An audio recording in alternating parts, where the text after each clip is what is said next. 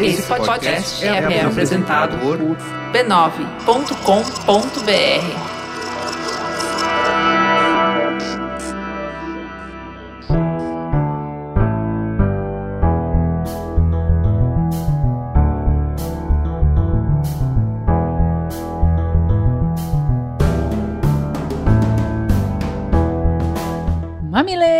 mamiletes, bem-vindos ao nosso espaço semanal de diálogo de peito aberto. Eu sou a Juva Lauer. Eu sou a Cris Bartz e esse é o Mamilos, o podcast que traz conversas para além do raso.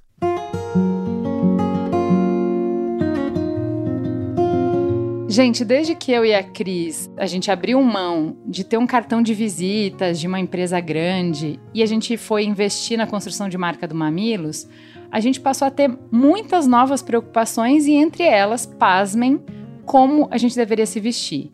Como é que a gente transmite competência, criatividade e proximidade para abrir portas com pessoas que ainda não nos conhecem? Para convidar para conversas nos espaços que a gente ocupa? Há quatro anos a gente está nessa jornada de autoconhecimento, de entender o que, que a gente quer expressar, de buscar a linguagem que comunique com clareza e que cause um impacto sobre quem a gente é e também de formação, porque é um universo gigantesco de referência, de termos, de conhecimento mesmo. Conversando com os nossos ouvintes, melhores ouvintes, percebemos que a gente não está sozinha nessa jornada e que o conceito do que é se vestir bem mudou muito na última década. A partir das experiências e do relato de 370 mamileiras, a gente vai embarcar agora numa conversa sobre a importância e o poder de dominar a linguagem da moda e do estilo pessoal e na prática, o que, que a gente pode fazer para não sofrer tanto no cotidiano de montar as combinações que vão nos representar no mundo? Mas antes da gente entrar no papo de fato, vamos para um breve intervalo comercial. Não sai daí.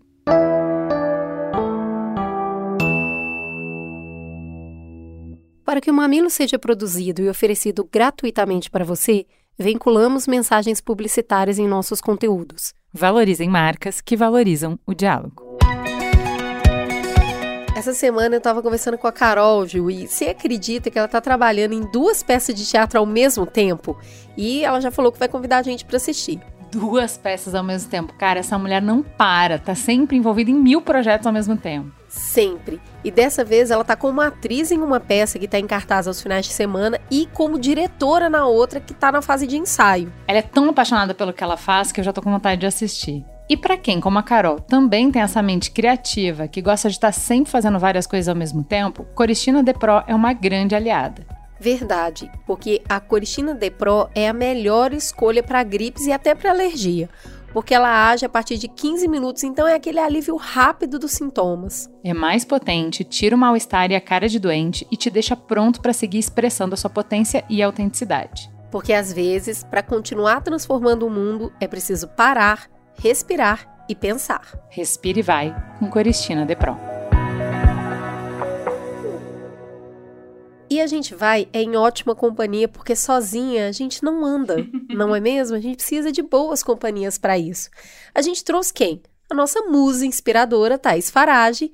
Seja muito bem-vinda mais uma vez ao Mamilos. Por favor, conte para os nossos ouvintes quem é você na fila do pão. Gente, a honra é toda minha. Estou muito feliz de estar aqui. A voz de vocês é muito louco, assim, porque vocês ocupam um espaço muito grande dentro de mim, as vozes que eu já que eu ouço muito. Enfim, então prazer, prazerzão estar tá aqui de novo. Eu sou consultora de moda. Eu fiz muita coisa ao longo desses anos, mas nos últimos 10 anos eu basicamente fiz consultoria de moda, tanto para pessoas físicas quanto para famosos, que são pessoas físicas, porém com demandas diferentes. E hoje em dia eu trabalho bastante com empresa. E eu tenho uma pesquisa bem específica, que é de roupa e desigualdade de gênero. Né? Já vim aqui no Mamilos falar sobre isso e acho que, eventualmente, nossa conversa vai passar por isso de novo. Acho que é isso. E eu sou mãe de duas crianças, também é muito importante sobre mim. Tem uma coisa legal sobre a Thaís, que é você voltar no Mamilos, lá atrás, busca lá no buscador do seu podcast, roupa e trabalho. Coloca esses dois termos que você vai encontrar o Mamilos, que ela veio falar sobre roupa para trabalhar que é o livro que ela escreveu, porque ela, ela, não fala que ela é escritora, mas a gente está aqui para isso. né, para lembrá-la que ela tem um livro lançado sobre esse assunto muito bom e que o podcast é um pedacinho do que tem nesse livro e foi divertidíssimo e muito instrutivo fazer. Então volte lá e ouça esse aqui também. Muito bem. Thaís, acho que para começar é importante a gente estabelecer no que, que a gente está mirando. O que, que é se vestir bem para você? Ó, eu acho que tem dois lugares para olhar quando a gente pensa me visto bem, que é o primeiro funcional. Então, tô confortável? Essa roupa que eu tô vestindo funciona para a situação? E aí funciona às vezes num sentido muito amplo, tipo, ah, eu vou num lugar religioso que tem que ter XPTO. Ah, o meu trabalho tem um dress code específico. Ah, eu me sinto, eu tenho medo de ser assediada e para isso eu uso determinadas roupas. Então, o funcional cabe bastante coisa. Mas tem um segundo lugar que eu acho muito importante, que a gente não pode perder de vista quando a gente fala de moda, que é a paixão, gente. O emocional. Toda vez que a gente quer resolver moda, estilo, roupa, só com razão, a gente perde. Porque não é só isso. A indústria da moda nasce já vendendo mais do que isso. E a gente vive num mundo que é, é, mais mesmo, né? Assim, então, eu sinto, eu acredito, eu vejo nas minhas clientes que se vestir bem é se sentir vestida de você mesma num sentido muito generoso, assim, de uma versão sua que você gosta, que você tá feliz, e não acho que tem a ver com tá linda o tempo inteiro, tá impecável o tempo inteiro, mas tá se sentindo você mesma. Eu acho que a gente se sente mal vestida quando a gente tá vestida de um negócio que parece que a roupa não encaixa, sabe? Uhum. Você tá vestindo um personagem. E aí, às vezes, não encaixa no corpo, você tá usando também errado, né, alguma coisa desse tipo, mas às vezes não encaixa na personalidade, em quem você é, em como você se sente representada imageticamente, assim. Mas, ô Juliana, a gente ficou bem impressionada com as respostas que chegaram da pesquisa que a gente fez, né? Conta um pouco aí. Sabe o que eu achei, é, Thaís? Claro que pode ser a nossa maravilhosa bolha, né? Porque as pessoas que escutam o Mamilo são pessoas maduras, bem informadas e tal.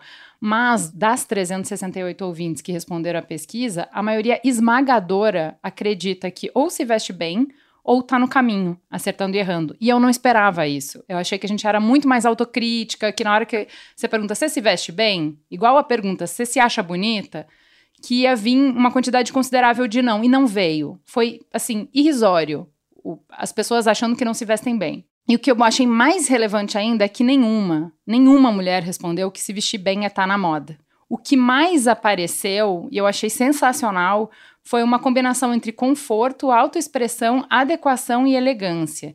E eu acho que a gente pode fazer essa discussão a partir desses pilares, né? Então, queria te contar um pouquinho do que, que apareceu, o que, que é autoexpressão para as pessoas. Eu achei muito bonitinho, assim, ó. Vou dar algumas coisas que apareceram. Se vestir bem é expressar a sua essência através do que você usa. É ser autêntico. É ter personalidade. É o que você falou, vestir-se de si mesma. É saber comunicar através da roupa ideias, humor, sentimentos, posicionamento. É me vestir de acordo com o meu humor, com a minha disposição, com os recursos que eu tenho para enaltecer as partes que mais gosto em mim, para refletir no meu corpo a cada dia um tracinho diferente da minha personalidade. Cara, eu achei isso muito legal porque tudo isso é olhar para o se vestir bem a partir de uma motivação interna, de uma coisa muito autoral mesmo. E eu não acho que essa era conversa sobre moda um tempo atrás. E aí eu queria saber o que, que você acha que mudou e como é que a roupa ajuda a gente a contar quem a gente é no mundo. Ó, oh, eu acho que se a gente fizer essa mesma pergunta em outra bolha, a resposta vai ser diferente. É, eu acho que, que a gente está vivendo um momento onde tem muitas modas diferentes onde finalmente tem vários grupos pensando moda. Acho que durante muito tempo tinha um grupo hegemônico, meio revista passarela, uhum. e todo mundo meio bebendo daquela fonte. Hoje em dia tem muita gente discutindo moda, muita gente interessante, muitos pensamentos diversos. Eu acho que a pandemia trouxe um senso de urgência, de conforto. Eu acho que, que viver um negócio assim, que é estar tá tão perto da morte, coloca as coisas em perspectiva. Uhum. Então, acho que isso também me, mexe, né? Isso tem um, um backlash na moda, na cultura. É isso, assim, a internet ela não tem jeito, ela teve muita coisa ruim, mas ela democratizou muita coisa. Ela democratizou nossa relação com a roupa também, sabe? Moda não é um negócio isolado no mundo, moda é parte da cultura, sabe? Uhum. E se a gente está tendo tanta discussão de racismo, de desigualdade de gênero, de privilégios, como é que isso não vai chegar na roupa, sabe? Não dá mais para moda estar tá nesse lugar onde ser bem vestida está na moda, entendeu? Não, você pode ser bem vestida e ter um estilo atemporal, não gosto de tendência, gosto de coisas mais neutras e clássicas. E, ou nem sei o que está na moda, eu simplesmente vou na loja e visto se eu gosto eu levo, se eu não gosto eu não levo, se funciona para minha vida eu uso, se não funciona eu não uso. Então eu acho que isso mudou, acho que é um reflexo da cultura e eu acho que vai continuar mudando. Eu acho que a gente ainda tem sim uma parcela muito grande da população é, escrava de tendência e escrava de, de estar na moda. Eu acho que a gente tem aí a Shein também um pouco mostrando isso, né? Essa, esse ultra fast fashion. A Shein tem toda uma justificativa de existir, né? Assim, de, desse sucesso todo pelo preço baixo, pela, pelo acesso democrático à moda, por ter tamanhos grandes, mas também porque é tendência atrás de tendência sem parar um minuto, que é uma coisa que a geração TikTok consome muito, então, eu acho que, que é isso, assim, tem espaços diferentes. Agora, eu acho muito legal quando a gente fala que se vestir bem tem muito a ver com autoexpressão, porque eu acho que, eu concordo que não há jeitos, pelo menos para mim, de se vestir bem sem se conhecer. Uhum. E não é fácil, não é simples, não é bolinho, não, não cabe num teste da capricho o autoconhecimento. É um processo. E o que eu acho mais lindo disso é que, que naturalmente, se você está engajada nesse processo, quanto mais velha você fica, mais você se conhece e mais chance de se vestir melhor você tem. Eu acredito muito nisso e acho que quando a gente fala de se vestir da gente, tem uma lindeza, para mim, pelo menos, que há 10 anos de pessoas, que é. Tem muitos eus, né? tem muitas Cris, muitas Jus. Então é qual a minha versão mãe, qual a minha versão é, fazendo esporte, qual a minha versão domingo de sol, qual a minha versão reunião séria. E, e é muito gostoso que a moda dê pra gente essas ferramentas pra gente brincar com essas com todas essas pessoas que a gente é. Isso é muito gostoso. Eu acho, eu acho que para quem gosta, para quem tem alguma facilidade, interesse, moda pode ser um excelente exercício criativo, sabe? Eu acho que o se vestir todo dia pode ser um, um ótimo exercício criativo de pensar tecidos, cores, estruturas, proporções. Não precisa ser uma lamúria, sabe? Um sofrimento como acho que foi durante muito tempo para muita gente, sabe? Eu acho bem interessante isso que você falou, que é a gente tinha um, uma massa de pessoas recebendo um único tipo de informação. Era muito difícil pensar a moda é, sem pensar nas revistas que a gente tinha como referência, nas marcas e nas passarelas que a gente tinha como referência, porque elas eram únicas. Uhum. Quando a gente quebra isso, eu acho que essa pesquisa traz muito é, é essa cara, é nada dá conta da realidade, porque a, re, a realidade é múltipla hoje. Fragmentada, São né? multiversos. hoje é multiversos mesmo. Então, eu acredito que existe um grupo de mulheres muito grande que nem entra nessa conversa, porque ela tá vestindo a roupa que tem, uhum. entendeu? Sim. É a sim. que tem. A gente tem um grupo de mulheres que ainda consome um, um volume muito grande de, de compra mesmo, para tentar entender como ela pode ficar bem, né? É muito vítima de, de uma propaganda extorsiva, né? Do tá bonita, tá assim, e cada dia é uma coisa diferente. É um pouco que está falando. A gente tem um grupo de mulheres que está aprendendo a escolher melhor, a, se conhecendo e a gente tem umas mulheres muito ninjas nisso, que são as que inspiram quem tá aí na fila tentando aprender. Nada que a gente disser aqui dá conta de todos esses universos, mas não dá mesmo. Então, não, não conversar... dá, eu acho delicioso não dar. Exato. É, eu acho maravilhoso que tenha espaço de cultura de moda para grupos diferentes, pensamentos diferentes. Acho que talvez a única coisa que eu realmente acredito muito é que a, pior coisa que a gente pode fazer quando a gente fala de se vestir bem é tentar ser bonita para o outro. Para mim, esse é o maior buraco. Porque a gente faz um monte de sacrifício, porque a gente fica tentando adivinhar o que, que o outro acha bonito e o outro é muita gente. E esse não é uma ideia que é da moda, essa é uma ideia da semiótica. Assim, a gente não consegue controlar qual é o repertório que as outras pessoas têm. Isso é muito interessante, já quero entrar nisso, Thaís, porque a gente vê isso também na pesquisa que nós trouxemos aqui. Então aparece, ah, o se vestir bem é me deixar bonita, é vestir para valorizar meu corpo, é me sentir gata, a gata do escritório, é eu me sentir muito poderosa. E aqui no Mamilos, é, que é um recorte meu e Juliana de, de ver a vida, né? A gente acredita que tem uma visão muito simplista quando a gente simplesmente vira e fala o que o outro pensa não importa. É, Porque, não na verdade, a gente também se constrói nesse olhar do outro. A gente tem um Óbvio. espelho em casa, onde a gente se vê, e a gente tem um espelho também no olhar do outro. Como ele está vendo a gente. O reconhecimento desse outro também importa. O que eu queria saber de você é como que a gente pode equilibrar esse olhar do outro e esse olhar meu, na, estou na sociedade, faço parte, me atinge esse olhar, esse olhar também me constitui aliado à minha autoexpressão. Como é que eu combino essas duas coisas? Ó, oh, eu acho que assim, primeiro tem aquela máxima, né? Quando a gente é criança, a gente só acha, só pensa eu, eu, eu. Adolescente só pensa o outro. E a vida adulta, se der tudo certo, a gente equilibra as coisas. Então eu acho que isso é para tudo, não é só para roupa. Muito bom. É, e, e, tem uma outra coisa que é quem é o outro, né? Uhum. Então, assim, eu sinto às vezes de cliente e tal, que mulher, o valor da mulher é muito dado por quão bonita ela é, uhum. né? Então, é um desespero de querer agradar todo mundo o tempo inteiro. E não vai ter todo mundo. Eu acho que, assim, partindo de não tem todo mundo, a gente já desce um degrau, assim, já abaixa o ombro, sabe? Já dá uma respirada, assim. Todo mundo não existe, gente. Todo mundo não vai rolar, não tem unanimidade. Ponto. A segunda coisa é, então, acho que a gente pensar um pouco quem é o outro. Então, por exemplo, quando, a gente, quando eu visto, por exemplo, alguém da política, quem é o outro? Com quem essa pessoa precisa falar? Além da própria identidade, a gente está tentando facilitar essa imagem para chegar em qual eleitor. Isso é uma conversa dada, entendeu? Assim, é uma pesquisa, uhum. não é um pensamento muito doido. É, é, quais são os códigos, qual é a melhor roupa que eu posso fazer para me comunicar com essas outras pessoas, sem deixar de ser quem aquela pessoa é, sem se fantasiar. Uhum. Então, eu acho que a gente pode começar a se fazer um pouco essa pergunta também, assim, ah, eu quero me adaptar a esse trabalho, quanto dá para eu me adaptar sem eu me perder de mim, sabe? E aí, pensar que a nossa conversa precisa passar um pouco pela gente, primeiro pela gente. Depois a gente começa a chegar no outro, sabe? Então, como eu gosto, como eu me sinto feliz, quais são os tecidos que eu gosto, quais são as linhas que para mim são importantes, quais são as cores que me fazem feliz.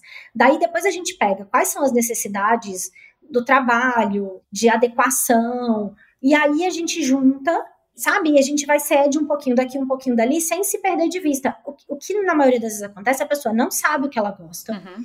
ela não pensa como ela se sente melhor, e aí ela vai só, só dando, sabe? Só fazendo concessão. E aí chega uma hora que é insuportável. E é muito legal esse, essa conversa, porque é desse lugar de futilidade, né? Assim, eu ainda sou muito tratada assim, uhum. muito. Mas para mim é uma ótima peneira de quem não entra na minha vida a pessoa começou a me tratar como se eu fosse burra, fútil. Eu já, tipo, cara, não, não vale para mim. Mas eu acho que você tava indo por um lugar, Thaís, que é, é bem interessante, principalmente para a audiência do Mamilos, para esse grupo, esse recorte de pessoas, que essa coisa, a gente batalhou muito para ser vista para além desse lugar muito restrito de poder que a mulher tinha, que é depender do corpo, para poder ter acesso a algum poder. A gente batalhou muito para que a nossa voz contasse, para que o nosso trabalho contasse, para que a gente fosse respeitada não como um rostinho bonito, mas como ser humano, para poder ser desobjetificada. Nesse processo de, né, de combater pelo nosso espaço, muitas vezes a gente ficou nessa dualidade boba. Então, assim, eu trato em terapia e eu já vi várias pessoas aqui, inclusive do seu grupo de amigas ali, conversando que, assim, por que que para mim é fácil gastar dinheiro numa papelaria e eu fico, assim, absurdada de pagar, sei lá, uh, 100 reais num sapato, entendeu? É, toda vez é um drama para eu gastar dinheiro, qualquer dinheiro em roupa, é um drama, um drama, um drama. Por que isso? Da onde sai? Eu acho que tem muito disso, de que é fútil, de que é superficial. E pra gente, você é uma mulher cabeçuda, inteligente, estudiosa, sensível, que tem consciência de si, compromisso com o mundo. Então, assim, você está falando de um lugar completamente diferente desse estereótipo e você dedica a sua vida para isso, você leva muito a sério. Então, acho legal falar de como é que a gente desconstrói essa relação de, de se permitir, tá tudo bem, gata, você tem 41 anos, você já fez esse trampo, cara. Pode, sabe? Moda tem também uma relação muito de prazer, e para as mulheres é muito negado prazer Então não pode ter prazer. E aí a gente está falando de sexo, a gente está falando de ter grupos de amigas, mulheres fazem menos esportes, mulher tá sempre cuidando, doando, trabalhando. Então eu acho que moda entra um pouco nesse lugar do prazer. Tipo, ah, como assim? Você vai ter prazer agora com roupinha? Não, volta pro sofrer. Tipo, gente, não pega esse lugar. Assim, podendo escolher, não pega. Devolve. Fala, não quero. A minha avó, imagina que é uma mulher velha. Ela fala um negócio que eu carrego para sempre comigo. Vou dividir para vocês carregarem também. A gente só sente dor que precisa sentir. Todas as que não precisarem, a gente não quer. Então, eu acho que, assim, é, eu tenho uma comunidade de moda hoje em dia, né? A gente entendeu que o grande, a grande dificuldade das pessoas para entrar na comunidade era: meu Deus, como assim eu vou ter um hobby que é moda? Que vergonha que as pessoas vão achar. Eu vou gastar um tempo uhum. tendo hobby. Uhum. Uhum. Porque a, também nesse momento capitalista que a gente vive, assim, muito doido, até o hobby tem que ser produtivo, né? Então, você pode ter um hobby se for esporte, porque você vai fazer bem para a saúde. Não pode ser só gostoso, assim, gosto de moda, quero falar sobre moda, pensar moda. Então, eu acho que tem esse viés do prazer. Eu acho que tem um outro lugar que a gente está sempre se debatendo com roupa de novo, porque a neutralidade é masculina.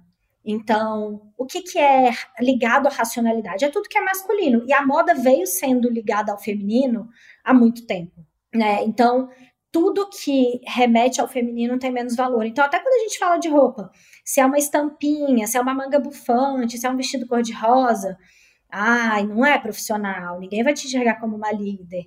E aí se uhum. remete a códigos masculinos, então, cores neutras, tudo que lembra terno, camisa, né? Enfim, dessa conversa de trabalho tem mais valor. Então, eu acho que vai para esse lugar do racional é masculino e tudo que é ligado ao universo feminino é irracional. Então, eu acho que cada uma precisa encontrar qual é a sua relação com moda, num sentido pragmático, primeiro. Então, vai se vestir todos os dias. Qual via você quer fazer isso? Ah, eu quero uma via prática, um armário funcional, não gosto, não quero. Ótimo. Ah, não, eu gosto, eu quero ter mais prazer, eu quero, isso é uma coisa que pode ser um hobby, eu quero aprender um pouco mais essa língua. Mas um pouco, gente, todo mundo tem que saber, porque é onde a gente gasta dinheiro, a gente se veste todos os dias, a gente tem que fazer escolhas. Esse lugar e, e, pensar que durante muito tempo as mulheres vestiram os homens, né?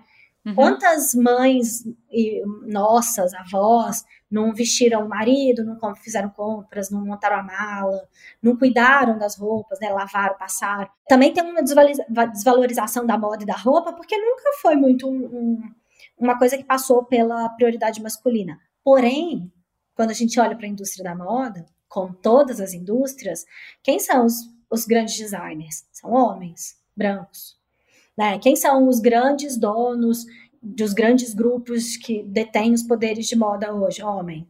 Quem são né, os maiores editores? Muito homem. Então, uhum. é muito pequeno acreditar que todo um assunto é, é fútil, né? Que não tem nenhum viés. E sem contar, se a gente precisar de uma justificativa que não precisa, mas a moda é um setor gigante da economia ela é e vai continuar sendo. Ignorar isso só faz com que a gente deixe passar através da moda um monte de racismo, um monte de desigualdade de gênero. A gente precisa olhar para a moda, inclusive para fazer com que ela seja mais democrática, para que ela seja legítima é, de ser pensada nesses assuntos, né? Assim, nesse, nesse viés. Deixa eu trazer um pouco mais da pesquisa que a gente fez sobre o que, que a, as ouvintes se sentem é, quando falam sobre ser adequada, sobre adequação. Então, se vestir bem é saber combinar as cores, estampas e proporções de tamanho da roupa e do corpo, é usar cores e tecidos em harmonia, é usar bons tecidos com cores que combinam e cortes elegantes, é usar roupas de qualidade adequada para o momento e com personalidade, é estar adequada ao ambiente que você está inserido, levando em conta o seu corpo, é estar coerente com o ambiente, com você mesma e tudo isso é se sentir adequada. Então tem uma outra dimensão que a gente está falando aqui que é referência, né? Saber ler contextos, é, autoconhecimento, que você já falou bastante, conseguir dialogar com esses contextos e com a realidade com o desejo, ou seja, um casamento de muitas variáveis, né? E a gente quer saber, Thais, dá para aprender isso? Como? A gente costuma dizer que se veste bem quem tem um bom senso estético, um bom senso crítico. E quem não se veste bem é o quê? Cafona. Eu, eu, eu tenho dúvidas se todo mundo precisa se sentir adequado. Eu acho que tem a ver com privilégio também, mas tem muitas vezes em que eu adoro estar inadequada. Eu vou num lugar onde eu não tenho nada a ver com aquelas pessoas. Eu quero muito estar inadequada. Para mim é muito importante não parecer aquelas pessoas. Então, uhum. óbvio, de novo, privilégios, mas então, será que você está adequado o tempo inteiro? Tá aí uma, uma, uma provocação. A segunda coisa é que um pouco todo mundo é importante saber, né? Assim, para navegar melhor, se isso é um tema que, que você quer, né? Assim, se, se te interessa. Então, eu acho que saber um pouco é importante. E aí é sobre imagem, né? É muito mais do que só sobre moda. É sobre linhas, texturas, caimentos eu vejo hoje em dia que as coisas que eu gosto esteticamente todas são mais ou menos parecidas, tem mais ou menos um norte. A minha casa, não é que minha eu só uso preto e branco, minha casa não é toda preto e branco. Mas sim, eu gosto de coisas mais minimalistas, eu vou ter mais linha reta do que linha redonda, vão ter elementos comuns. Então eu acho que aprender a ler imagem ajuda a gente para muitas coisas, e não só para roupa.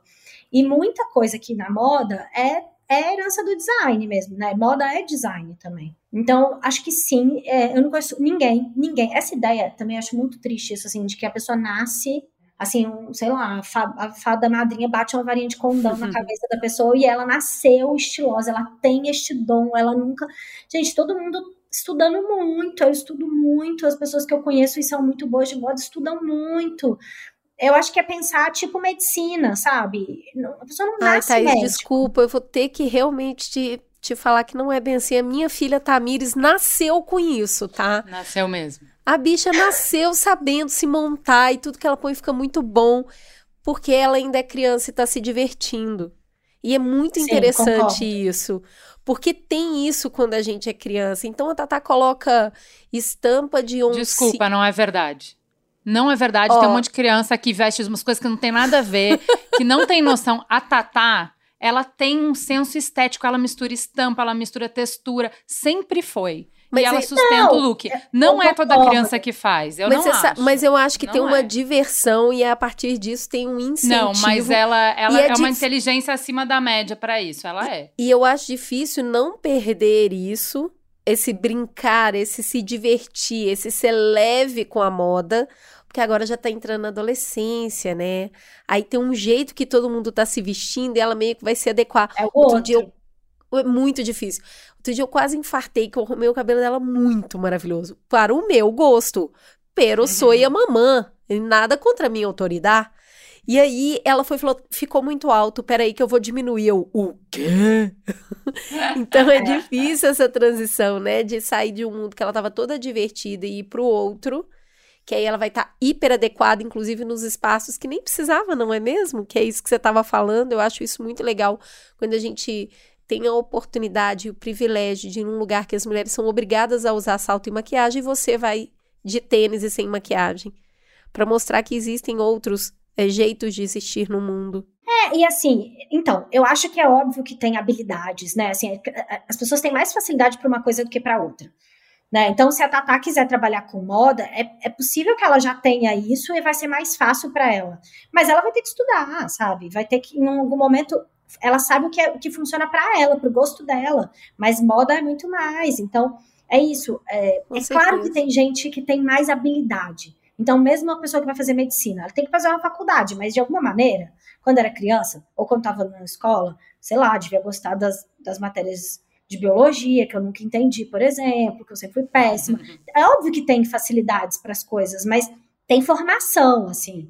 É, e, e, assim, acho que a maior habilidade de se vestir bem é, de fato, se conhecer, assim. E eu acho que talvez a Tata, tem, além de ter uma habilidade visual para coordenar coisas, ela tenha tido um espaço para se descobrir. Porque eu tive muita, muita cliente, quase todas, que chegavam assim, ah, eu odeio meia calça porque minha mãe me obrigava a usar meia calça. Uhum. Ah, eu uhum. odeio, eu não uso tal coisa porque minha mãe sempre falou que minha bunda era achatada e que eu não posso usar uhum. tal coisa.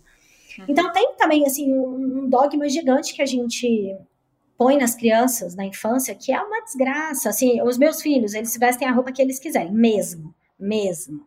Não tem uniforme na escola e eles vão com as roupas mais esdrúxulas possível. O Tom, com três anos, já acorda e escolhe a roupa. Eu falo, Tom, vai lá, escolhe que roupa você quer vestir. Ele volta com uma roupa que, assim, muitas vezes é horripilante pro meu gosto.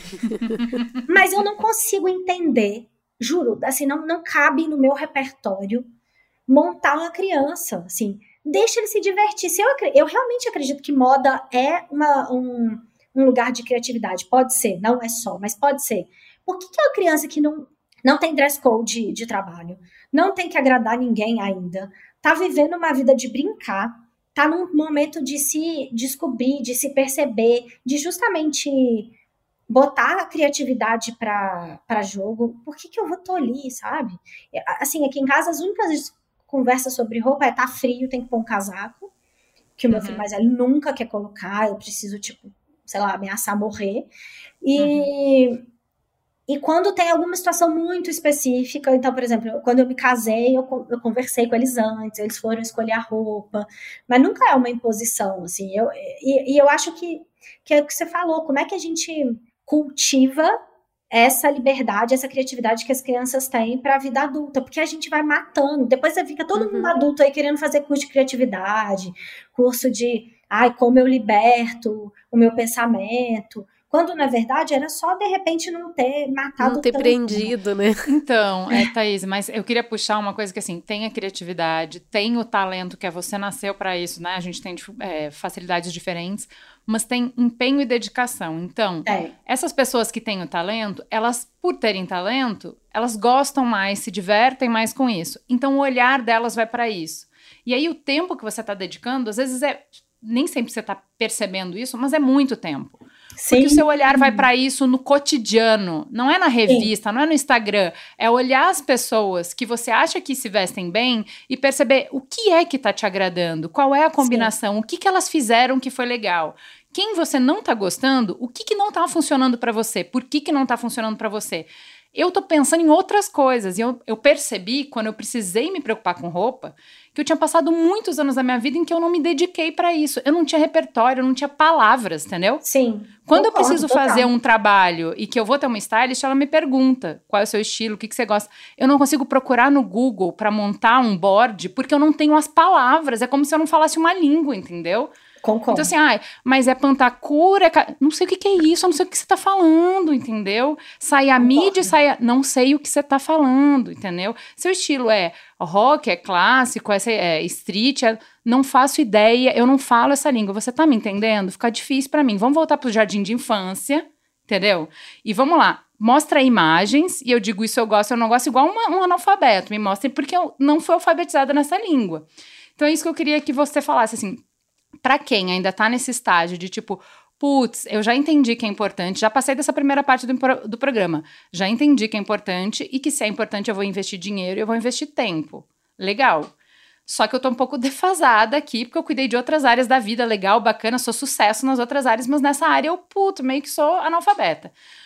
Como é que eu posso aos poucos ir pegando esse repertório? O que, que tem à disposição para eu, sem eu sair investindo em curso e consultoria e tal, eu ir montando aos poucos, do mesmo jeito que a pessoa que é super ótima nisso, não construiu esse repertório em um dia, como é que eu posso ir aos poucos pegando? Ó, oh, eu acho que a primeira coisa é para de olhar todo mundo. Eu acho, assim, a gente tem uma quantidade de informação de moda hoje em dia na internet que é enlouquecedora. Inclusive para mim que trabalho com moda. É umas informação tudo atropelado, tudo pela metade, um monte de coisa que não faz sentido. Assim, enfim, depois a gente pode falar só sobre a era da muita informação, assim, a gente não aguenta mais. Boa. Enfim, então para. Não acho que é seguir influencer de moda que vai resolver. Tem um livro, posso indicar o livro? Eu acho que tem um livro Super, que eu acho muito pode. bom. Pode, que, inclusive que eu... vou comprar agora eu acho um ótimo começo. É, e dá para ir fazendo com calma, tateando esse universo. Acho um livro maravilhoso. Se eu, se eu, pudesse escolher um livro no mundo de moda que eu queria ter escrito, era esse. Uhum. Chama Os Segredos do Guarda-Roupa Europeu. Não é um bom título. É, ele é de fato um livro gringo que foi traduzido para o Brasil. As fotos foram refeitas no Brasil, então são muito boas. E o livro é muito bom, muito. Eu acho que ele é um passo a passo para a pessoa ir aprendendo essa língua. Então, acho que essa é a primeira coisa. A segunda coisa que eu acho que ajuda muito é, pensar que todo mundo investiu energia. Amei que você falou isso. Porque as pessoas que, tipo eu, que sempre gostei de moda desde criança, as pessoas acham que, de novo, a, a, que bateram uma varinha de condão na minha cabeça. Mas eu lembro de mim criança olhando vitrine, sabe? Eu recortando revista, eu fazendo roupinha uhum. de Barbie. Então, eu tô alimentando isso há muitos anos. E depois eu fiz uma faculdade de cinema que me alimentou de leitura de imagem um absurdo. Então, eu acho que investir tempo, pensa, por exemplo, eu não sei cozinhar, eu tô aprendendo. Gente, tem que sentar e cozinhar, entendeu? Assim, tem que ir lá na Isso. cozinha pegar uma panela. As pessoas Isso. acham que eu sinto, né, assim, de dar curso, de ensinar as pessoas, que ela vai me ouvir falar e aí ela não vai botar em prática e aquilo vai simplesmente entrar no corpo dela. Não vai. Roupa é tipo cozinhar. Precisa ir lá no armário botar a roupa, testar. E tem hora que vai dar errado, e tem hora que vai dar certo. Não, vai dar muitas vezes errado. Gente, o meu dá muito errado até hoje. Eu, e tem outra frase que eu falo muito que é: acerta muito quem erra muito. Então, assim, você só vai se sentir você mesma se você se propuser a errar. Tem que errar. Também essa é outra coisa feminina, né? As mulheres, de maneira geral, têm tão menos oportunidade que a gente não quer errar de jeito nenhum. Então, assim, erra apenas erre. Nenhum panda bebê morre se você sair com uma roupa que não tá linda. Tá tudo bem, assim. Não é uma catástrofe, não, sabe, não pega fogo na Amazônia, não piora a guerra. É só um look que não foi bom. E aí analisa. É só um dia ruim. É, tá tudo bem, assim, ninguém vai lembrar, passou. E assim, a não ser que você seja a Fátima Bernardes, que você vai fazer uma grande pré-estreia, errar roupa não faz nenhuma diferença na sua vida. Então pensa que errou, saiu com uma roupa, odiei. Anota o que, que você odiou. Por que, que não foi bom? Analisa. É, o erro pelo erro, ele não tem valor, mas quando a gente pensa sobre o que, que a gente não gostou, é maravilhoso. A segunda, acho que a terceira coisa é o não. Né? A gente gosta muito do sim, o ano do sim, meu Deus, vamos sim, sim, sim. Porém, o não é o que move o mundo. Então, vai sentar e vai fazer uma lista por escrito. De novo, não pode ser mental, por escrito. E, e, tem que ser escrito à mão. Eu estou nessa fase. Vai escrever à mão, porque o cérebro não entende digitar, entende escrito à mão. Então, escreve à mão. Quais são os meus nãos? Então, por exemplo, pode ser assim, aleatório. Quanto mais específico, melhor, mas não falo essa língua, então eu vou falar do jeito que eu sei falar. Ah, eu não gosto de tamanco. Eu não gosto quando é tudo muito largo. Eu não gosto de cor fluorescente. Eu não gosto. Vai escrevendo. Acho que a gente precisa sair desse lugar de palavras esvaziadas de sentido. Vamos achar as nossas palavras. Eu, eu sou muito a favor disso. E as suas palavras podem ser as mais malucas do mundo. Pode ser tipo, gosto fofinho, gosto quando tem um chururu aqui do lado, gosto. Tem que. E aí eu acho que é um trabalho de análise mesmo. Em geral, eu peço para as pessoas fazerem foto delas mesmas, dos próprios looks, durante sete dias. E depois escrever o que, que elas gostam ali, o que, que elas não gostam. E escrevendo mesmo tudo. Gosto dessa combinação de cor, mas achei que o sapato não combinou porque o sapato era muito delicado, a calça pesada. Eu não gosto de pesado misturado com delicado. Olha o quanto de informação você já tirou disso. Né? Uhum. O quanto de saber já vem disso. Então, acho que esse é um caminho. Então, e tentar achar as suas próprias palavras de estilo. Então, a sua palavra pode ser, ah, eu gosto de anos 90. E aí, lista embaixo o que, que você está chamando de anos 90, porque também anos 90 é uma década inteira. Então, o que, é anos 90 para você? Ah, minha outra palavra de estilo é minimalista, mas tem tantos jeitos de ser minimalista, qual é o seu minimalismo? O que está incluído? Então, por exemplo, é, eu, eu me sinto bastante minimalista, mas eu gosto muito de coisas é, justas, eu gosto de pele de fora. Então, meu minimalista não é um minimalismo nórdico, de coisas largas, estruturadas. Então, tentar listar, assim, ter uma palavra central dela desencadear ideias. E eu acho que a gente Ô, acha Thaís, essas palavras.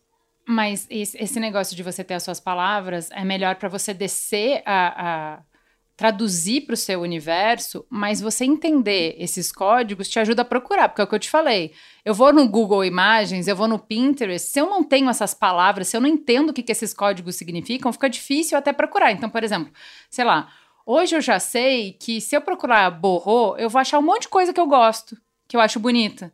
Eu nem sabia o que era borrô, minha filha. Aí fica difícil, entendeu? Mas então eu, eu entendo que. Eu entendo que borrô pode ter um monte de coisa, e eu entendo que eu tenho que traduzir esse borrô para mim. Ah, então eu gosto disso, eu gosto daquilo. Mas algumas palavras você vai ter que saber, porque senão fica difícil de navegar, não? Mas repare que eu não, não fui pro Pinterest ainda. Eu só falei, tira foto de você, olha o que, que você gostou do que você usou e do que você não gostou. Lista os seus nãos. Aí eu acho que o segundo passo é a partir do momento que você já sabe alguma coisa que você gosta, aí você vai procurando mais. Mas eu acho muito ruim quando a gente começa olhando o outro. Eu sou muito a favor uhum. da gente começar primeiro. A gente já se vestiu a vida inteira, gente. Não tem ninguém que chegou aqui aos 40 pelada. Entendeu? Ninguém. Todo mundo pôs uma roupa. Uhum. E o que que você, assim, bem ou mal, isso é um imenso laboratório. Vamos analisar esse monte de resultados, sabe? Não é que você tá partindo do zero, é mentira isso. A moda fica querendo fazer a gente acreditar assim, ah, é isso, você falou, ah, eu sou analfabeta, não sei nada. Sabe, saiu pelada. Se algum dia foi de escarpão pra praia, foi de terno, fazer um Não, mas eu já dei palestra em Belém de Bota. Entende? Eu acho que se você tivesse feito, pegado sete fotos de look seus e colocado uma do lado da outra e fizesse tipo o jogo dos sete erros, o que que tem de igual em tudo? O que que tem de diferente? O que que mais repete? O que que mais eu mais gosto em cada imagem? Você ia achar essas respostas. Mas é que ninguém te falou para fazer isso, mas você ia achar. Claro que ia, você é super inteligente, você vai conseguir. Mas, e também paciência com o processo, sabe? Eu acho, assim. Imagina, eu tenho, vou fazer 40 anos. Tem 40 anos que eu gosto de moda, penso moda, tenho um repertório. Não dá pra pessoa achar que ela vai começar agora e vai ter um repertório igual. Tá tudo bem, começa no seu jeito, no seu ritmo. Mas eu acho isso, assim, começa de você, porque senão a gente começa muito olhando referência, aí dá um silicutico de comprar, aí compra tudo errado, aí a frustração de ser gigante, aí não dá vontade de nunca mais tentar. O backlash é horroroso. Uhum. Então, assim, começar de você analisando o que você já tem, sem comprar, sem, sem botar a expectativa de agradar o outro. Eu acho bom. E aí a, a segunda coisa é de ser elegante, né? Tá, então, só para a gente pegar aqui, é, na, no lugar do estilo, colocar, criar o seu próprio vocabulário para te ajudar a entender o que, que você gosta. Então, eu acho que é um, um, bom resumo aí do, da palavra estilo. E, e, por exemplo, a minha palavra é acessível. Eu gosto de roupa que me faz parecer acessível. Porque Ótimo. eu gosto de ser essa pessoa. Quando eu me dei essa palavra, pô, aí abriu todo um universo de tecido, de caimento, de cores, de estrutura. Então, te dar uma palavra ajuda bastante. Agora, fala um pouquinho da tal da elegância. Eu acho que elegância virou pra gente, nesse momento, um sinônimo de classe, mais do que de moda. Virou um tal de roupa bem passada, impecável, mulheres que nunca estão sujas, amassadas, com nada fora do. Gente, isso é 100% classe. Quem pode ficar impecável sem, sabe, com nada, com uma roupa estruturada que não amassa o tempo inteiro? Quem pode. Tem essa coisa, né, de, ah, relógio esportivo não é elegante. Que, que isso, gente? Sabe, assim, eu sinto um retrocesso da moda muito louco, assim. Quem é que pode usar um sapato que nunca está sujo? Tem isso, né, nas das coisas uhum. de elegância. Ah, a mulher elegante nunca tem um sapato sujo. Quem é que pode nunca ter um sapato sujo? Gente, até, até onde eu me lembro, o sapato era para andar na rua, para não sujar o pé. A gente está chegando num lugar onde o sapato não pode estar sujo, a gente tem que ser escrava do limpar o sapato. Eu não quero esse lugar. Então, eu acho que toda vez que a gente fala de moda, a gente tem que pensar: isso de fato é sobre identidade, sobre enfim, autoexpressão, sobre gosto, sobre design, ou a gente está voltando para um lugar de classe? É, assim, ah, tal marca não é elegante. Por quê? Porque tem uma. porque remete a uma cultura periférica, sabe? É, então eu tenho muita dúvida do que, que, era, o que é uma pessoa elegante. Eu acho que a palavra por si só não tem nenhum problema, mas nesses últimos tempos ela está sendo cooptada para um lado complicado, assim. Então eu acho que vale muito a pena pensar por que que e aí, quando a gente fala isso, né? Nossa, eu acho essa a definição de bem vestida. Eu não, eu passei o dia inteiro sem pensar na roupa que eu tô. Eu só, eu só estou livre para viver a minha vida. Confortável, me sentindo adequada, bonita, sei lá, o que eu quiser sentir. Porque também tem isso, né, gente? A gente tá aqui falando de bonita. Eu tenho um monte de cliente que, que a coisa não era se sentir bonita. Que o que era muito mais importante se sentir diferente, estranha, interessante. É, Sim então, cada um tem um sentimento. E aí eu acho que em situação difícil, que a situação já é insegura, lugares seguros. Então, assim, ah, não tô muito segura de usar salto, mas essa situação é muito chique, eu vou estar muito nervosa. Não vai de salto, amiga, apenas não vá. É. Assim, vai para um lugar seguro. E é muito importante a gente ter esses códigos. O que, que é seguro para você? Eu tenho algumas fórmulas, mesmo eu que trabalho com moda, que é num dia que eu tô completamente sem capacidade de pensar look. Eu tenho alguma coisa importante, eu vou usar tal coisa, tal coisa ou tal coisa. Já, tem, já tá pronto, já tá montado, já é o que tem, ou uma variação disso, né? Então, por exemplo, ah, um macacão de alfaiataria, que é uma roupa só, ao mesmo tempo não é vestido, já dá uma interessância porque é macacão, já não vou precisar coordenar a parte de cima com a parte de baixo, é um sapato, um acessório e acabou. Então, eu acho que a gente merece se dar esses, esses, essas fórmulas de segurança, sabe? Perfeito. Então, já que você já está dando o atalho de como a gente faz nesses momentos, eu acho que é para isso que a gente queria ir. É, um dos maiores obstáculos para as pessoas se vestirem bem, o que elas apontam é comprar mal. Que, que é cilada básica? Comprar por impulso, comprar sem intenção, sem considerar o que a gente já tem ou sem considerar o que a gente precisa, comprar o que a gente acha lindo no Instagram, no corpo da prima, da vizinha, da chefe, mas não tem nada a ver com o nosso estilo, não fica bem no nosso corpo. Ou outro extremo, comprar sempre as mesmas coisas e depois ficar frustrado com a falta de opção para pensar nos looks. Como que a gente sai dessa cilada e pode comprar melhor? Assim, tem peça coringa que ajuda a potencializar o acervo que a gente já tem? Sei lá, eu tinha, muita preguiça de experimentar. Eu comprava o que eu achava bonito na área e terminava com um monte de coisa que não me servia direito, que não tinha caimento bom. Dá para comprar bem sem passar pelo trampo de experimentar muito? Não.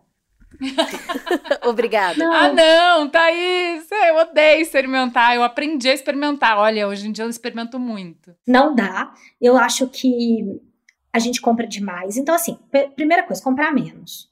Tem uma pesquisa que fala que, sei lá, na época que nem existia moda ainda, era indumentária, as roupas eram deixadas de pai para filho. E imagina hoje, assim, a gente, todo mundo neste mundo, a não ser situações pessoas em situação de muita vulnerabilidade, todo mundo tem mais roupa do que precisa. Então, não, possivelmente você não está precisando de nada. Então, pode comprar menos. É, calma. Pensar antes de comprar.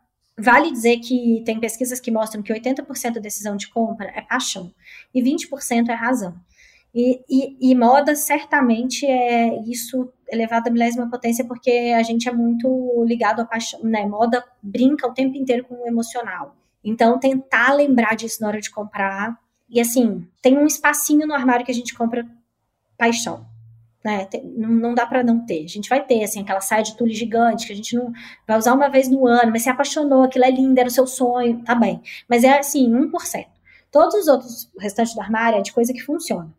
Então, acho que vale ter, toda vez que for se vestir, listar o que sentiu falta, e aí vai tendo tipo uma lista de supermercado. Então, ah, putz, senti falta de ter uma camisa branca mais durinha para usar com tal e tal coisa.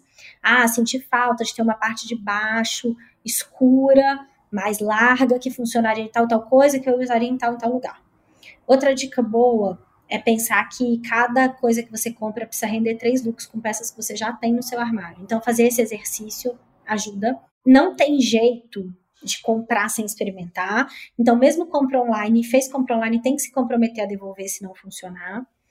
E costureira, ajustar roupa é o grande pulo do gato. É o que faz uma roupa de fast fashion ficar com uma cara high-end, ela Por cai quê? bem. Conta, porque a gente descobriu nos últimos, no último ano, né, Cris? A gente descobriu essa, essa luz que veio do céu pra gente. Mas conta por que que Mas eu vou até costureira? falar um pouco disso, porque assim, você coloca a roupa e nada fica bom no corpo. Nossa, mas meu corpo tá ruim. Não, pô, tem uma padronagem. Aí você compra roupa um pouquinho maior e ajusta. E aí você fala, vou lá. Olha É aí, isso. o meu corpo não é ruim, meu Deus, olha isso. Agora, Thaís, isso é uma loucura, assim, tipo, é, é o segredo, sabe? Gente, não de é, fazer as pazes disso. com o corpo, inclusive, entendeu? Não é segredo, eu, eu sou a maior representante da defensora da costureira que existe. Tem que ter costureira, gente. As roupas. É isso. Por que, que você acha que o tamanho 40 genérico que a marca fez tem que caber exatamente em você? Não vai caber, não vai. Tem que ajustar, tem que fazer barra, ajusta a cintura, tem que ter respiro no bumbum. É, dá para colocar o ombro no lugar certo, dependendo do que for, se for blazer, camisa. Comprar roupa já fazendo a conta da costureira, gente. Não tem milagre. Isso é a parte de ser caprichosa. Então dá para ter menos, porque as coisas vão ficar muito boas em você, vão ser impecáveis. Vão parecer que sa- caríssimas e nem, não necessariamente foram caríssimas. Porque a grande coisa do caríssimo é isso, né? É cair muito bem, é ter um tecido muito bom e ter o caimento muito bom. Ah, tem outra coisa. Que é aquela coisa do minimalista lá. Eu li há pouco tempo esse livro, estou com isso na cabeça. Se não é um sim absoluto, é um não absoluto. Então, assim, ai, gostei, então é não. Ah, bonitinho, uhum. não. Ah, eu acho que funcionaria. Não. Tem que ser sim. Você tem que vestir a roupa, provar, falar, isso vai funcionar muito bem. É incrível. Sim, sim, sim. Sabe? Com certeza sim. Se eu só tivesse chance de comprar mais uma coisa esse, esse semestre, seria essa peça. É, então, acho que isso ajuda muito. Gente, e assim, como diria meu pai, o melhor desconto é não comprar. Então, assim, não existe isso assim, ai, tá baratinho, a Black Perfeito. Friday, Perfeito. ai, mas tá, tá no sale, eu preciso entrar e comprar uma coisa. Não, não precisa.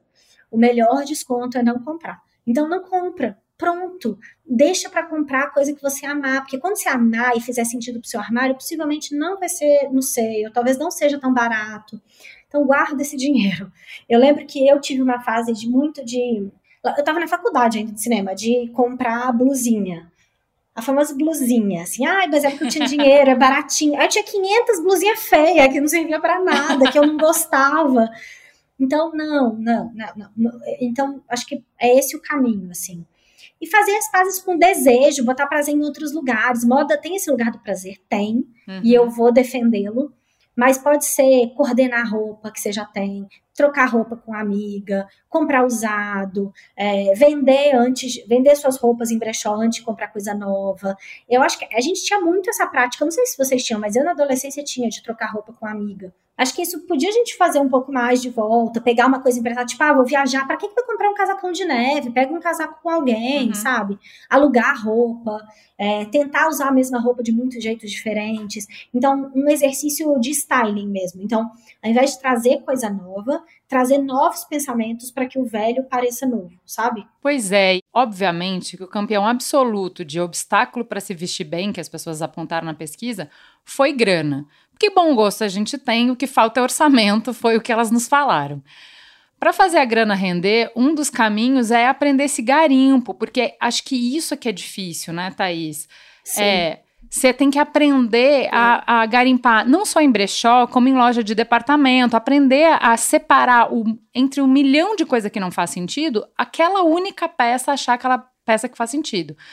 Então, é, eu queria que você falasse um pouco para a gente como que a gente pode orientar as nossas escolhas para otimizar a nossa grana. Como que eu identifico uma boa peça no meio de um, um multidão de coisa que vai ficar feia em duas lavadas? O que, que eu devo olhar, né? Por que, que é importante a gente olhar para a etiqueta? Fala para a gente o que, que a gente o que, que pode orientar para a gente ter também menos desperdício, né? Ó, oh, eu acho que tem um primeiro nível que é sensorial. Então, assim, você encostou, o tecido é ruim, espeta. Gente, por que você vai comprar um trem que te espeta? Eu não cabe na minha cabeça, eu não consigo entender. Então, o tecido ele tem que ser gostoso, ele vai estar em contato com a sua pele mais do que o abraço da pessoa que você mais ama. Então, a coisa que mais fica na sua pele é a roupa. A segunda coisa é ver qual a condição que ele está na loja. Então, por exemplo, às vezes a gente vê a calça que já está pegando pelo na loja. Por que, que você acha que você vai levar ela para sua casa e ela não vai encher de pelo? Por que razão? Então, elas, é, ah, já está amassando muito na loja. Vai amassar muito em casa.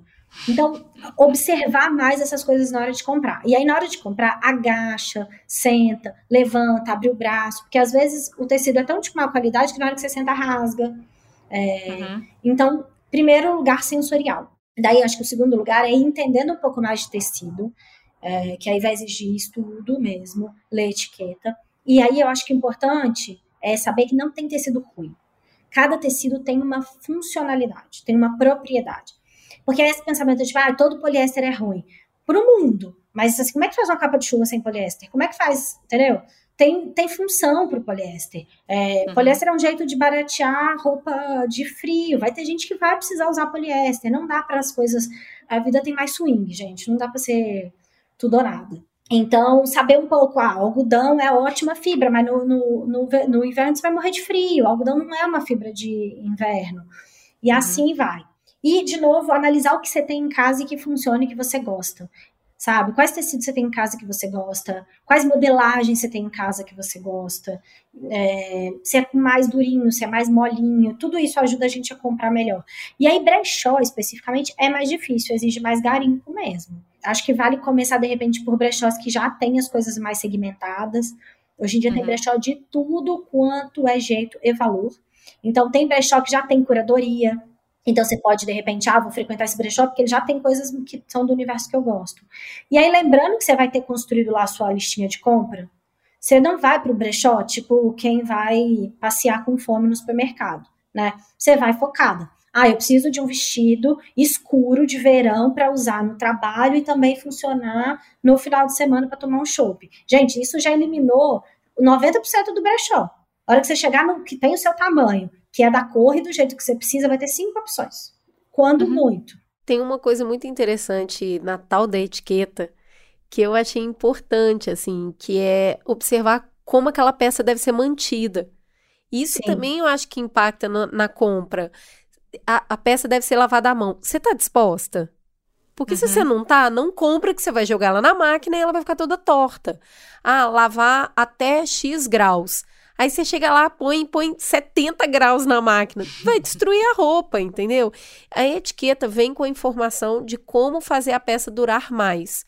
E isso vai exigir também um processo de lavagem de roupa diferente. Olhar para a etiqueta e falar: isso aqui vai lavar junto, isso vai separado, isso vai usar tal sabão, isso vai assim para o varal, para a corda. Então a etiqueta tem muita informação. Outra coisa, muitas vezes a gente vê a roupa é 100%, é, ah, uma roupa de linho. Aí você vai ler a etiqueta, tá, 50% é poliéster.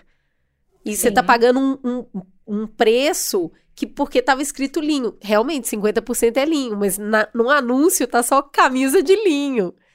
Então, é, e etiqueta... às vezes, se você for sabida de, de tecido, você vai pensar, putz, essa eu vou comprar exatamente essa, porque como ela tem um pouco de poliéster, ela vai amassar menos. Ela vai amassar menos. Então, mas eu, eu, quero andar, eu quero andar amassadinha chique, tô pagando camisa, preço de camisa amassadinha chique, Sim. e ela não vai. Então, Sim. ler etiqueta, cara, eu achei que assim, é de novo, abre outro universo. Se olhar ah. e falar, nossa, esse jeans é 100% algodão. Então, ele é um jeans que vai ficar mais confortável, que vai não sei o quê. Então, aprender a olhar para isso e aprender a conservar a peça a partir do manual de instrução dela. É, e aí tem esse lugar, né? Por exemplo, de, o poliéster não é sempre ruim, mas tem situações que ele é. Que ele é pra, poliéster, toda vez que ele se passa por outro tecido, ele é ruim. Então, por exemplo, tem muito, uhum. uma coisa que tem muito, assim, né, em marca cara. Vestido tipo seda. Tipo seda é poliéster. E aí você tá pagando valor seda e levando poliéster. Ninguém quer. É, essa é a parte que eu acho a sacanagem, sabe? É, e tem é muito, cara. E se você não aprender a ler, olhar ali composição, você vai pagar o pre... gato por lebre.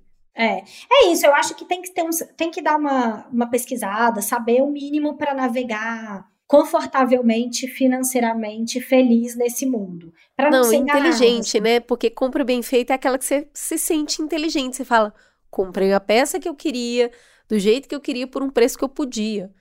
Isso Sim. é se sentir inteligente. Uma outra coisa que eu faço, que, que me ajudou muito, foi a partir do que eu gosto, decidir. É, são essas roupas aqui que me fazem feliz, escolher algumas marcas que têm esse tipo de roupa e fazer o quê? Ir lá criar a lista de desejo, porque aí quando tá na promoção eu sou informada, porque eu só compro na promoção, Sim. tá?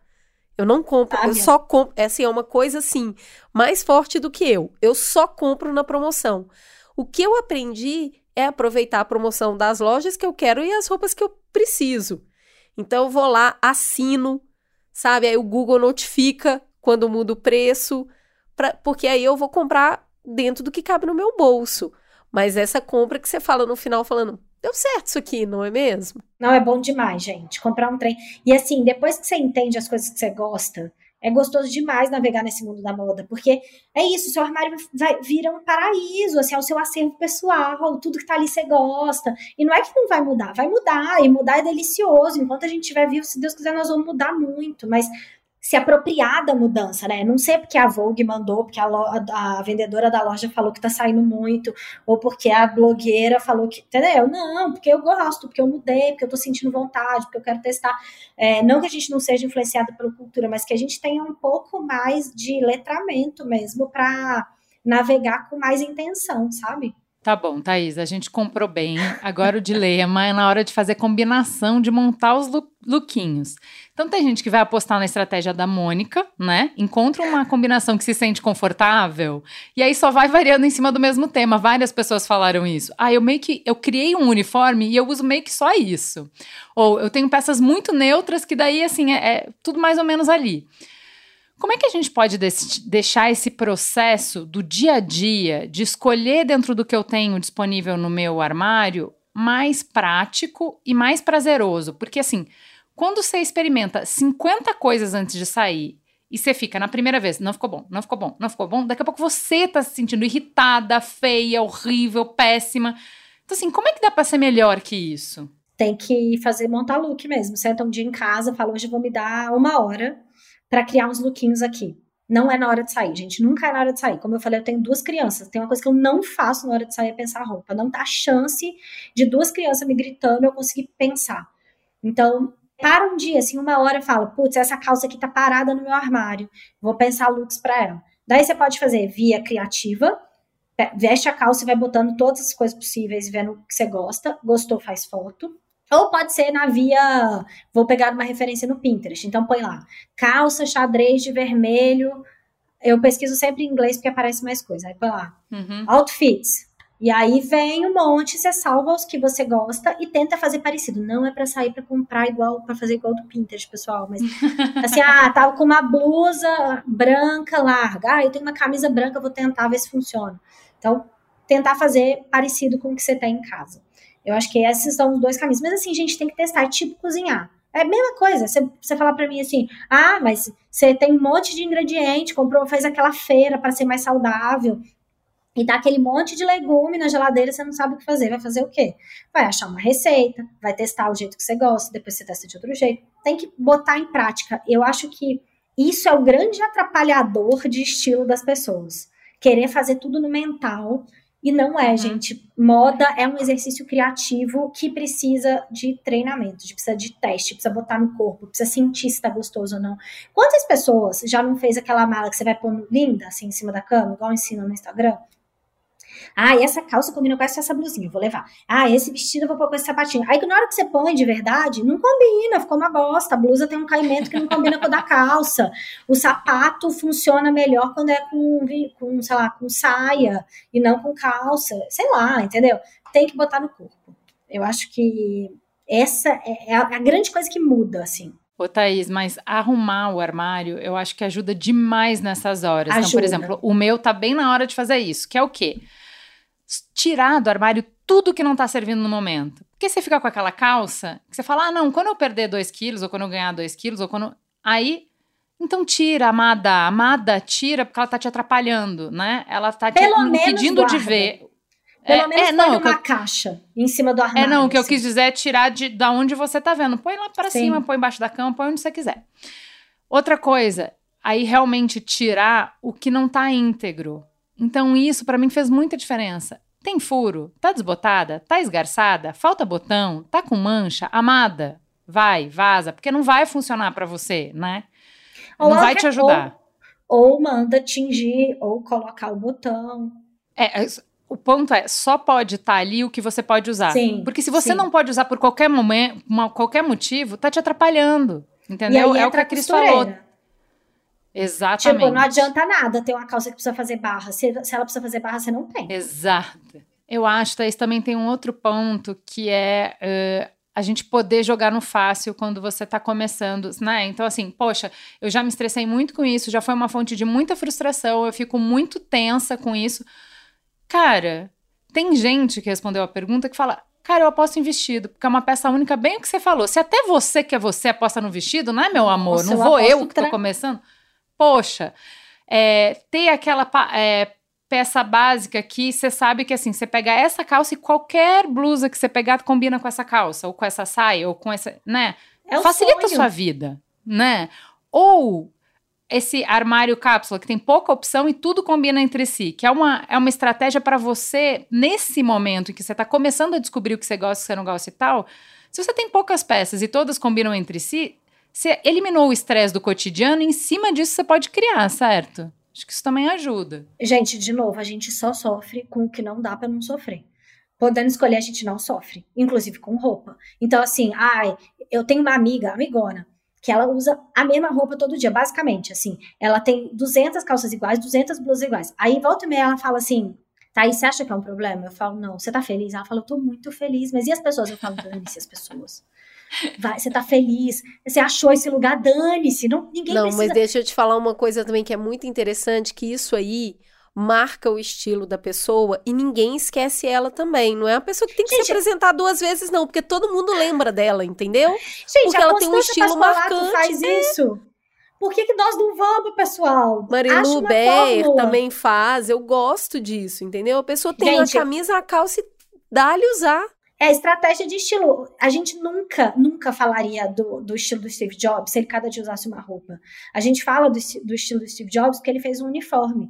Vilão, herói, história em quadrinho tem uniforme justamente para isso, para a gente lembrar para sempre, para ser icônico. Você tem um uniforme, você gosta dele, usa seu uniforme, vai ser feliz, gente. Eu acho que, que esse é um lugar muito que sempre baliza as minhas decisões de moda, seja no trabalho, seja minhas decisões pessoais que é, dá para ser gostoso, dá para ser feliz, se tá tudo bem. Não, a gente não, não, eu não quero nunca que a moda se torne um problema onde não tem. A moda só, a gente só entra consultora de moda quando já tem um problema. Eu nunca virei para alguém e falei, ah, esse estilo é ruim, vamos mudar. Não, é quando a pessoa que está existindo, que já tem uma vida, que já se veste a vida toda, que já conquistou coisas, que já amou, que já, né? Se ela não acha que ela tem um problema, ela não tem um problema, gente. A Uhum. gente não precisa que todo mundo seja estilosa, fashionista. Não precisa. Não precisa ser o drive de todo mundo. A criatividade da pessoa não precisa estar aí. É, pode ter uma relação burocrática com o armário, não é feio, não é ruim, não é menos interessante. Eu tive muita cliente já de áreas criativas, tipo arquiteta, designer, que falava assim, Thaís, eu não quero, eu só quero, assim, por que, que as pessoas têm uma expectativa que eu vou ser criativa também na roupa e eu não sou, eu não quero ser? Não seja. Tipo, mesmo, assim. Dá-lhe Se uniforme liberta. e ser feliz, porque eu acho isso Gente, muito é mais. isso, a vida já é muito difícil, não vamos, de novo, a gente não procura problema, o problema encontra a gente, não precisa procurar por ele. Amo. E aí eu acho, Thaís, que a gente pode encerrar essa conversa falando um pouquinho sobre se arriscar, né? A gente tá falando que esse uniforme é legal porque ele ajuda a marcar um estilo e ele tira o seu trabalho, mas indo para outro ponto, que é, não, eu tô aqui porque eu tô com medo e porque eu acho que eu não dou conta, que porque eu não tenho o vocabulário, o léxico disso, porque eu não tenho formação. O que, que a gente pode fazer para se disponibilizar mais para resolver este problema? Porque o que eu quero dizer com isso é a moda, quando ela é um problema, ela já está ocupando um espaço mental seu. Você Sim. fala, eu vou parar para estudar isso? Não vou, gente. É assim, meu tempo já é super corrido, mas eu estou irritada com a roupa que eu estou usando, estou me sentindo frustrada, estou sentindo que eu estou mal vestida. Então, ela já está ocupando um espaço mental seu. Transformar isso num lugar de estudo para resolver um problema me parece melhor.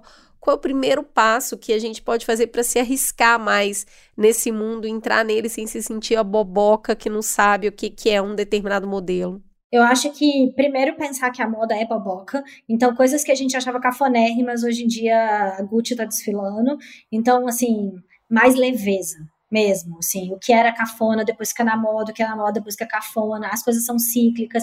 Né? As culturas, hoje em dia, as identidades e culturas e fazem muita diferença no que a gente usa. Então, assim, tira um pouco esse peso, primeira coisa. Segunda coisa, pensar se você quer estudar sobre isso ou se você de repente vai contratar uma consultora de moda, porque é isso. Muita gente contrata uma consultora porque ah, não tem tempo de estudar, vem aqui, me ensina, faz essas coisas aí tudo para mim e já me dá a resposta pronta. Funciona.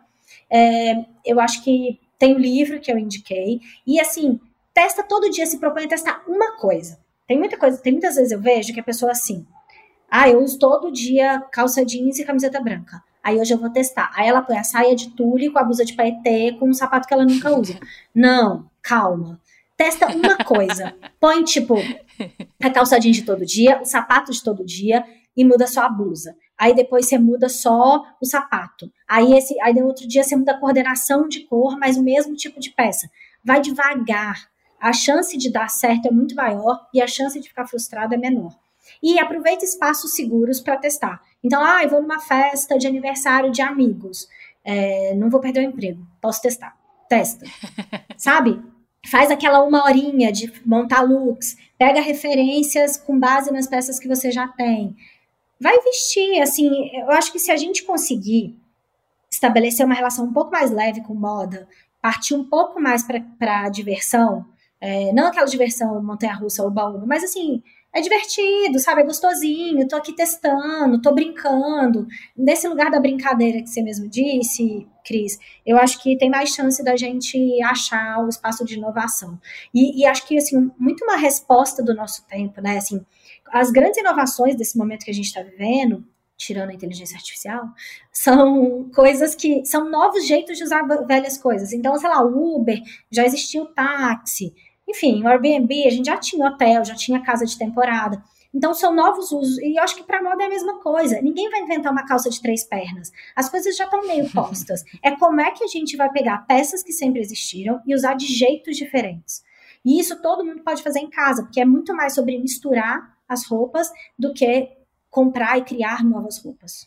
Ô, Thaís, mas você está falando de roupa e tendo o privilégio aí de ser vestida por stylist, por figurinista, eu me dei conta de como acessório, cabelo, maquiagem, sapato muda completamente o impacto final de uma roupa. Então, às vezes, a gente está pedindo muita coisa de uma roupa. Sim. E o que apareceu também bastante na pesquisa é que, ah, eu não sei é, combinar acessório. E eu acho que tem isso que você está falando de, putz, eu ando muito com isso, eu amo colar, eu acho lindo e eu acho lindo tudo para mim tem que ser exagerado. Gosto das coisas grandes, gosto de brilho, brilhos. E aí, assim, putz, talvez é meio que uma peça de quebra-cabeça. Eu olho, eu compro colar e aí eu não consigo nenhuma roupa, mas se é porque tem é, é, decote, é porque com decote fica muita informação, se é porque tem estampa, é porque tem muita informação, é, eu nunca consigo. Aí eu fico, bom, eu vou ter que olhar em que situações as pessoas estão usando esse colar, eu vou ter que experimentar algumas coisas que eu acho que fica meio estranho para ver se no processo eu me acostumo. Mas o que eu acho é, nenhum aprendizado, a gente não aprendeu a caminhar sem cair muito.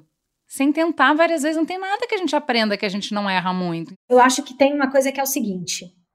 Eu não sei se vocês têm essa sensação, mas eu tenho uma sensação na vida que as pessoas mais interessantes que eu conheço são as que se levam menos a sério. E eu uhum. acho que a moda é um pouco isso. As pessoas mais estilosas são as que levam isso um pouco mais na leveza, sabe? É, tem uma coisa um pouco mais, principalmente na contemporaneidade, nesse momento que a gente está vivendo, assim. Tem um lugar de testar mesmo, de de ver como é que as outras, como é que você gosta de colar, sabe? Quais pessoas você via usando colar que você achou bom? As pessoas estão misturando, estão usando um só, é misturando dourado com prata, é leve com pesado, é tudo pesado, é tudo leve é, com qual roupa, com qual brinco.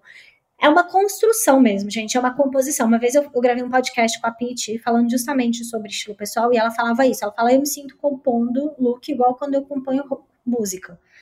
Eu acho que é isso, é a composição mesmo. Você vai acrescentando camadas. E, gente, dá para dar um Google também sobre temas. Então, por exemplo, é, como usar cinto vai ter umas matérias. Daí você acha uma que faz mais sentido para você e dá uma lida. De repente não precisa ser uma grande estudo, mas só bate o olho. E às vezes isso ocupa menos tempo do que a gente ficar se degladiando com o tema, sabe? E é isso, né? Ninguém chega no doutorado, assim, na alfabetização, vai direto para o doutorado. Todo mundo passa por um, um, processo de aprendizado.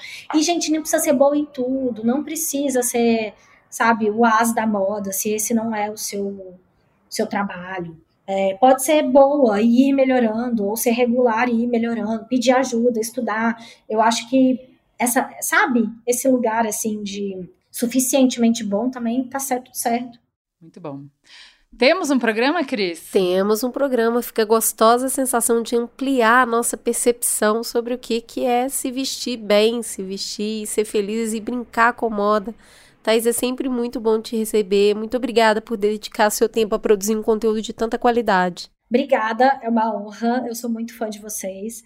Eu sou tipo uma Milete que pode falar dos episódios, sabe? Assim, tem esse que me marcou, este que mudou minha vida. Enfim, a gente já teve essas conversas várias vezes. Ju, sempre lembro Então, uma vez eu e a Ju, a gente encontrou por acaso numa festa de aniversário e a sua descrição do seu estilo faz totalmente sentido, porque ela chegou com um cabelão vermelho, solto, um vestido longo.